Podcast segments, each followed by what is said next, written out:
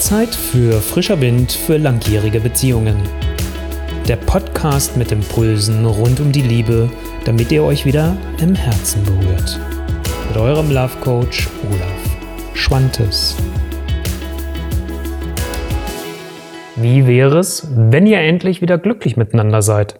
Gemeinsam lacht, euch tief austauscht und eure Liebe mit allen Sinnen genießt. Lasst uns gemeinsam die fünf Dinge entschlüsseln, um euch wieder gegenseitig im Herzen zu berühren. Damit ihr euch nicht verheddert, beachte bitte unbedingt meinen Tipp am Ende dieses Beitrags.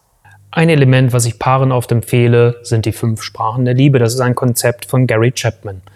Doch die meisten verheddern sich genau in dem Wissen und sind dann überfordert, wie wende ich das eigentlich im Alltag an und kommen so gar nicht wirklich in die Umsetzung.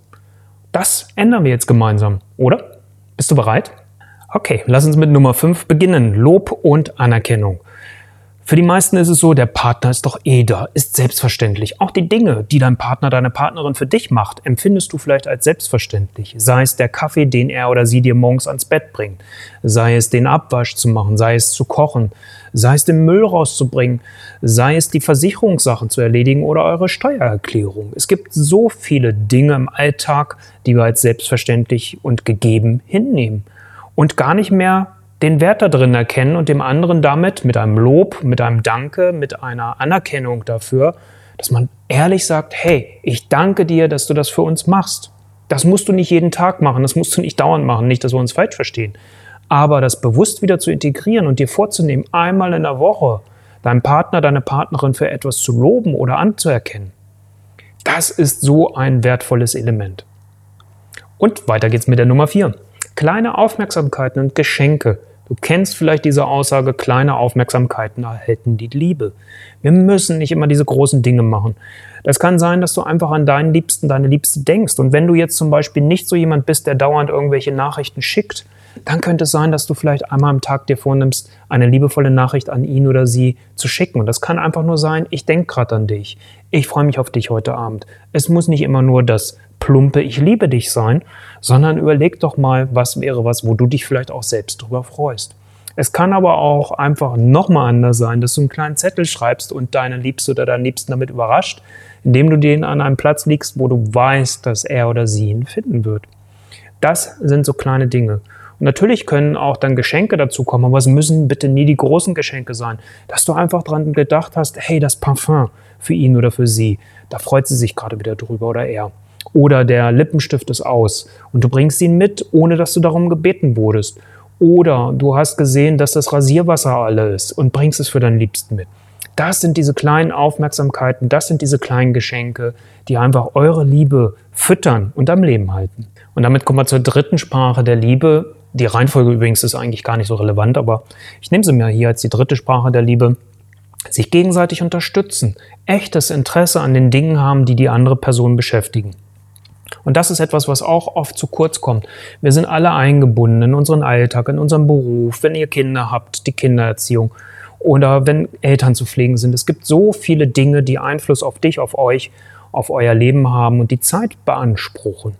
Ich habe noch gar nicht mal von Hobbys oder sonstigen Dingen gesprochen oder solchen lästigen Dingen wie Arzttermine, wo man halt auch entsprechend vielleicht regelmäßig hingeht. Also das heißt, wie könnt ihr euch gegenseitig unterstützen? Wie könnt ihr auch echtes Interesse im Austausch mit dem anderen haben? Was meine ich ganz konkret? Ich habe viele Paare, die haben das zelebriert, das Tagesschaugespräch einmal am Tag zu machen, sich eine Viertelstunde Zeit zu reservieren und dann sitzt man gemütlich mit einem Kaffee, mit einem Tee zusammen oder abends beim Abendessen oder morgens beim Frühstück. Also guckt auch da, welcher Platz ist euer dann halt einfach sich darüber auszutauschen, was ist gut gerade am Laufen bei mir, worüber bin ich glücklich und zufrieden, wo wünsche ich mir vielleicht aber auch Unterstützung. Und gerade dieses, wo wünsche ich mir Unterstützung, wenn man da sich gegenseitig dann hilft oder auch sagt, hey, ich höre gerade, dass du da in einer Herausforderung feststeckst, ich habe da eine Idee, kann ich dich irgendwo unterstützen oder gibt es etwas, womit ich dich unterstützen kann? Dann seid ihr da irgendwo auch gemeinsam miteinander unterwegs und seid da auch, dass ihr euch gegenseitig unterstützt und auch seht und wahrnehmt. Nummer zwei, Zeit zu zweit. Nichts Neues in dem Sinne, Quality Time. Reserviert euch exklusive Zeit für euch beide, weil ihr gebt euch damit auch eine gewisse Wertschätzung und auch Aufmerksamkeit. Und jetzt könntest du sagen, Olaf, ey, die Woche ist schon so voll, es gibt so viele Verpflichtungen oder gerade ist meine berufliche Situation so herausfordernd. Wo soll ich das denn jetzt bitte noch unterbringen?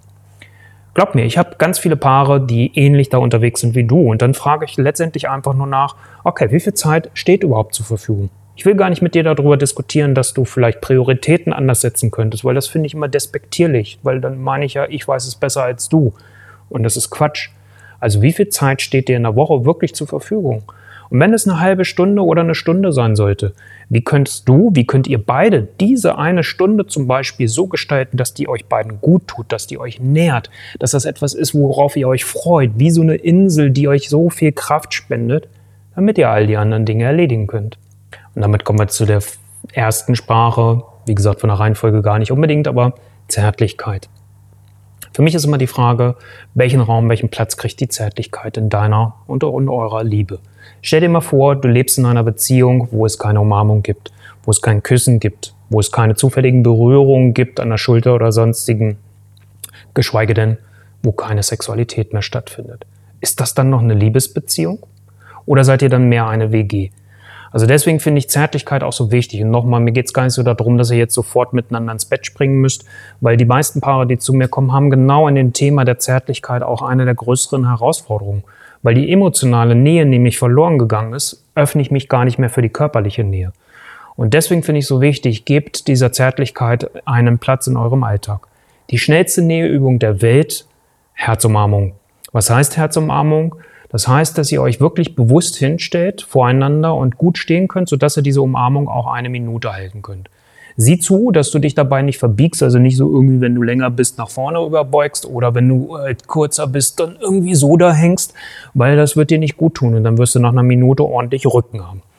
Das heißt, du solltest bequem stehen können. Das ist das Erste. Das Zweite ist, wenn ihr euch umarmt, wirklich keinerlei Gespräch, kein Streicheln oder sonstiges wo man sich mit ablenkt, sondern konzentriere dich und lass dich einfach nur darauf ein, dass du dich selbst wahrnimmst und spürst, wie du dich fühlst in den Armen des anderen und auch, wie fühlt sich die andere Person in deinen Armen an.